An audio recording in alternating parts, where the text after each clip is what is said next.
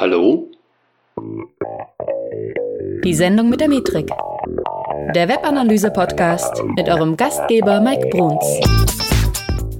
Hey Analyseheld, hier ist der Mike. Herzlich willkommen zu einer neuen Folge Die Sendung mit der Metrik. Es geht heute um Fokus und warum du Fokus brauchst, um Webanalyse wirklich gut zu machen. Ja? Es liegt daran, ich nehme diese Folge auf, weil ich immer wieder Situationen erlebe, wo die Webanalyse angeblich der Heilsbringer sein soll, wo auch unglaublich hohe Erwartungen an die Webanalyse gestellt werden äh, und wo aber dann gleichzeitig Dinge passieren wie, jetzt nehmen wir mal tausend Dinge gleichzeitig in Angriff. Das ist aber keine gute Idee, weil die meisten Websites oder Shops haben gar nicht so viel Traffic, dass wir an zehn Stellschrauben gleichzeitig drehen können. Ja? Und die Erwartungshaltung ist dann natürlich auch ein bisschen verfehlt. Deswegen ist Fokus so wichtig, weil Fokus brauchen wir, um besser priorisieren zu, zu können, um unsere Ressourcen besser einzuteilen und vor allen Dingen den wichtigsten Effekt, wir wollen einen Effekt haben. ja, und dieser Effekt kennzeichnet sich vor allem durch Umsetzung. Und um ins Umsetzen zu kommen, sind einfach Ziele und Zielsetzungen nötig und KPIs, Kennzahlen, ja, Kennzahlen, die deinen Erfolg letztendlich abbilden. Also du musst erstmal Kennzahlen haben. Das ist schon ein wesentlicher Punkt des Fokuses.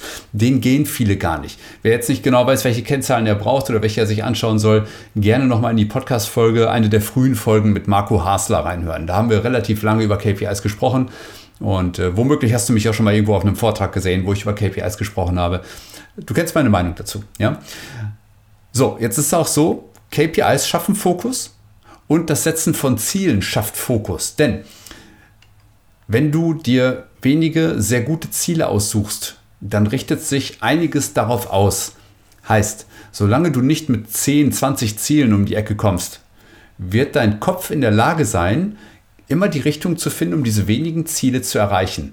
Nicht nur dein Kopf, sondern im Prinzip der Kopf des Unternehmens beginnt dann sowas wie selektive Wahrnehmung. Das heißt, wenn du dir wenige Ziele setzt, idealerweise vielleicht sogar nur eins erstmal, ja, und das bedeutet ja auch Fokus, sich auf weniges zu konzentrieren, nicht auf alles, dann wirst du in der Lage sein, schnell Verbesserungen zu erzeugen. Und äh, ist auch so, die Situation mit zehn Zielen und begrenzten Ressourcen ist einfach viel zu stressig für viele. Weil die wenigsten haben zehn Webanalysten oder zehn Produktmanager mit Analyse-Skills. Und äh, Deswegen wird das in der Regel nicht gelingen, sich auf vieles zu konzentrieren. Das ist zum Beispiel in meinen Coachings auch immer. Die Leute wollen dann jetzt mal über diesen Report sprechen, dann über jenen Report, dann wollen sie mal äh, über dieses Ziel sprechen, dann über jenes Ziel. Und ich fange sie immer wieder ein und sage, pass mal auf, wir reden jetzt hier über ein Ziel. Und daran setzen wir jetzt so viel Energie rein, dass es da wirklich zu Verbesserungen kommt, dass du wirklich was spürst. Und erst wenn das funktioniert, erst wenn das funktioniert, dann werden wir uns auf weitere Ziele konzentrieren können. Ja? Also es ist einfach so, du kannst besser schnell in einer Sache besser werden, als langsam in zehn. Das ist ein bisschen das Prinzip von auch Minimum Viable Products. Ja, du wirfst ein Produkt auf den Markt und es ist möglicherweise noch nicht ganz fertig und noch nicht 100% ausgereift, aber du lernst sehr schnell daran und äh, kommst sehr schnell in Verbesserungen rein und daran lernst du wiederum. Ja, und genauso ist es mit Zielen, die du dir auf der Website setzen solltest. Das geht um stetige Veränderungen, es geht um stetige Verbesserungen im Zweifel, die aber auch mal ein Rückschritt sein kann, keine Frage. Und nach den Veränderungen und Verbesserungen geht es auch darum, das Ganze engmaschig zu beobachten. Nur wie viele Dinge kannst du engmaschig beobachten? Und aus wie vielen engmaschig beobachteten Dingen kannst du eine schnelle Handlung ableiten? Und das ist eben das Prinzip des Fokus. Ja? Du musst dir das bildlich so ein bisschen vorstellen wie ein Sniper gegen Schrotflinte und man schießt auf die gleiche Zielscheibe. Na klar, mit der Schrotflinte erreichst du vielleicht auch dein Ziel irgendwie. Ja? Aber mit dem Sniper bist du halt wesentlich präziser, du kannst viel besser, ähm, viel besser dein Ziel anvisieren und die Durchschlagskraft ist eine ganz andere. Ich sehe mal grundsätzlich zwei Möglichkeiten, Websites zu verbessern. Das sind also auf der einen Seite sind das, ist so das Prinzip, die guten Dinge noch besser zu machen oder eben schwache Dinge wettbewerbsfähig. Das hängt ein bisschen davon ab, welche Strategie das Unternehmen fährt. Ich bin tatsächlich eher Fan von ersterem, also die guten Dinge noch besser machen. Denn wenn du die schaffst, wenn du, wenn du das schaffst, wenn du die guten Dinge besser machen kannst, spitze machen kannst vielleicht sogar, dann hat das zumeist einen wesentlich höheren Impact, als wenn alles okay oder, oder geht so ist. Hm? Ich meine, dürfte dir einleuchten. Weil dann hast du tatsächlich auch den Wettbewerbsvorteil. Weil wenn alles nur so okay ist, ja, dann schwimmst du halt irgendwo in der Masse mit. Aber wenn eine Sache richtig gut ist, wenn du die richtig gut machst, dann stichst du hervor und dann wirst du auch mehr Kunden generieren, wirst du mehr Umsatz generieren mit dieser einen Sache. Und wie findest du jetzt Fokus? Also erstmal solltest du versuchen, nicht alles zu analysieren, sondern geh, also das geht einfach gar nicht. Ja? Du kannst nicht in ein Tool reingehen und erhoffen, dass dir jetzt irgendwie was zufliegt, sondern geh mit einer speziellen Frage in dein Webanalyse-Tool und bleib dran, bis du die Antwort hast. Ja? Also aufpassen, dass du die Daten nicht erpresst, in Anführungszeichen. Das ist so dieser Bestätigungsfehler, den zum Beispiel auch Tom Alvi in seinem Buch sehr schön äh, hervorgehoben hat. Also äh, geh nicht so tief in die Daten rein und erpresst die Daten, sodass sie nachher nur noch deine Erkenntnisse äh, herausheben, ähm, sondern geh rein mit einer speziellen Frage und bleib dran, bis du die Antwort hast. Und aus der Antwort, die die Daten ergeben, ergeben sich wiederum Handlungsoptionen. Die musst du jetzt umsetzen. Ähm, also entweder du oder du gibst eine Handlungsempfehlung an deinen, an deinen Vorgesetzten oder an deinen Mitarbeiter oder an, an jemanden, der sich mit dem Produkt beschäftigt und so weiter. Und das Ganze jetzt eben nach Priorität sortiert. Und ob deine Handlungsempfehlung jetzt einen Test beinhaltet oder auf der Website äh, irgendwas umgestellt werden muss oder ob es eine neue Kampagne gibt oder eine alte verbessert wird, das ist erstmal alles sekundär. Entscheidend ist nur, dass überhaupt eine Handlung erfolgt. Wenn du jetzt über eine Priorisierung nachdenkst, also was sollte vielleicht tatsächlich zuerst gemacht werden, ähm, dann mach das bitte nach einem Muster. Ja, und nicht einfach irgendwie so Pi mal Daumen. Also ich mache mir dabei zum Beispiel eine Tabelle.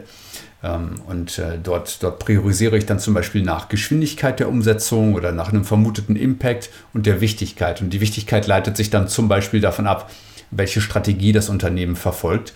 Ähm, oder, oder du verknappst, ja, also verknappe dich selber. Also wenn du so tust, tu, tu mal einfach so, als würdest du nur eine einzige Sache davon umsetzen dürfen. Welche wäre das dann? Auch dieser Gedanke der Verknappung kann dafür sorgen, dass du das Richtige erstmal anpackst oder dass du zumindest mit der wichtigsten Sache vielleicht am Ende des Tages anfängst. Und ja, im Grunde ist es immer das gleiche Spiel. Für alles, was du verbessern willst, musst du eigentlich immer den gleichen Prozess durchlaufen. Du musst dir erstmal eine Zielsetzung ähm, aufschreiben oder notieren irgendwie, ähm, um, naja, um zum Beispiel die, die vermutete Verbesserung erstmal darzulegen. Also wo willst du hin mit deinem KPI? Wo willst du hin mit deiner Kampagne? Wo willst du hin mit deiner Quelle? Was auch immer. Da musst du erstmal schauen, wie ist denn der Status quo, also diese What-Analyse. Nach der What-Analyse kommt zwangsläufig immer eine Why-Analyse. Also warum sind die Zahlen so, wie sie sind? Was führte dazu? Ähm, wie setzt sich der Traffic zusammen für die bestimmte Kampagne? Äh, hat sich aus der Kampagne irgendwo Transaktionales äh, ergeben? Oder das können so viele Dinge sein, wo wir jetzt erstmal ins Warum gehen können. Daraus leiten sich dann ab Hypothesen. Ja, und diese Hypothesen sagen, was könnten wir verändern, um etwas zu bewirken? Ja, also was könnten wir verändern, um was zu bewirken? Das Ganze muss dann natürlich getestet werden, nach einer Priorisierung, die ich dir eben genannt habe. Ja, all, all das ist Fokus. Du beschäftigst dich mit einem Problem und gehst dem auf den Grund und integrierst das Ganze dann und versuchst es auf der Website zu verbessern. Und das bedeutet natürlich letztendlich auch, ähm, dass du dann am Ende nach dem Test diese Ergebnisse auch integrierst, nochmal kontrollierst, zum Beispiel mit einem AA-Test. Und dann geht das Ganze von vorne los. Und erst wenn dieser Prozess abgeschlossen ist, dann gehst du ans nächste ran. Du bist nicht Zalando. Okay, einige meiner Hörer sind von Zalando, ich weiß das.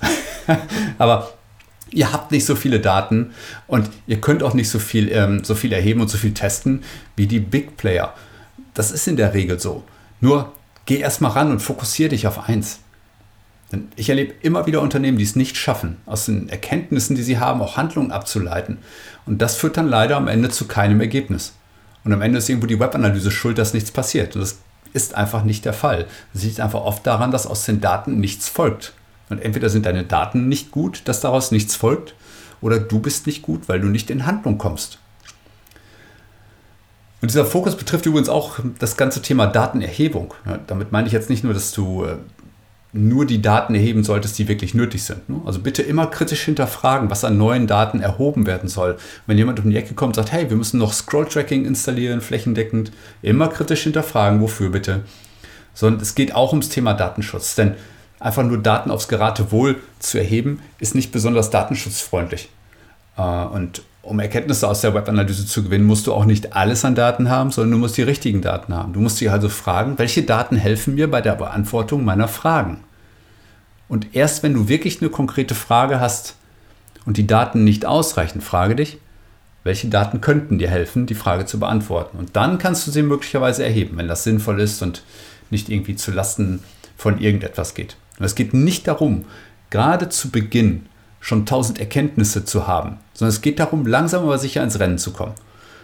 Und so eben, und das ist der Punkt, so eben dauerhaft zu einem Unternehmen zu werden oder zu einem Webanalysten zu werden, ja, dem Daten die entscheidenden Vorsprünge geben im Wettbewerb. Das ist es, was die allermeisten nach wie vor falsch machen. Sie erhoffen sich durch das Tool tausend Erkenntnisse und kommen nicht mal dazu, eine der Erkenntnisse in Handlung umzuwandeln. Und sei bitte du anders und werde anders. Und wenn, wenn, du das, was du jetzt gerade gehört hast, nicht nur gehört haben willst, sondern auch wirklich in die Umsetzung kommen willst, ne, dann melde dich mal bei mir. Und dann schauen wir mal, wie wir dich in die Umsetzung bekommen können. Melde dich mal unter metrika.de slash Termin und melde dich mal zu einem kostenlosen Erstgespräch. Und dann schauen wir, wie wir das ganze Wissen für dich in eine Reihenfolge kriegen, damit du damit auch wirklich besser wirst, damit du in die Umsetzung kannst. Denn Umsetzen schafft Umsatz, wie ein, wie ein guter Podcast-Kollege von mir immer gerne mal sagt, der Matthias Niegerhoff. Ich hoffe, ich darf dich hier zitieren, Matthias. Also, das betrifft dich jetzt nicht, Matthias, aber alle anderen, die hier in die Umsetzung kommen wollen mit Webanalyse, bitte einmal melden bei mir unter metrika.de/slash Termin. Und äh, jetzt freue ich mich auf die nächste Folge von die Sendung mit der Metrik. Wir hören uns da. Bis dahin.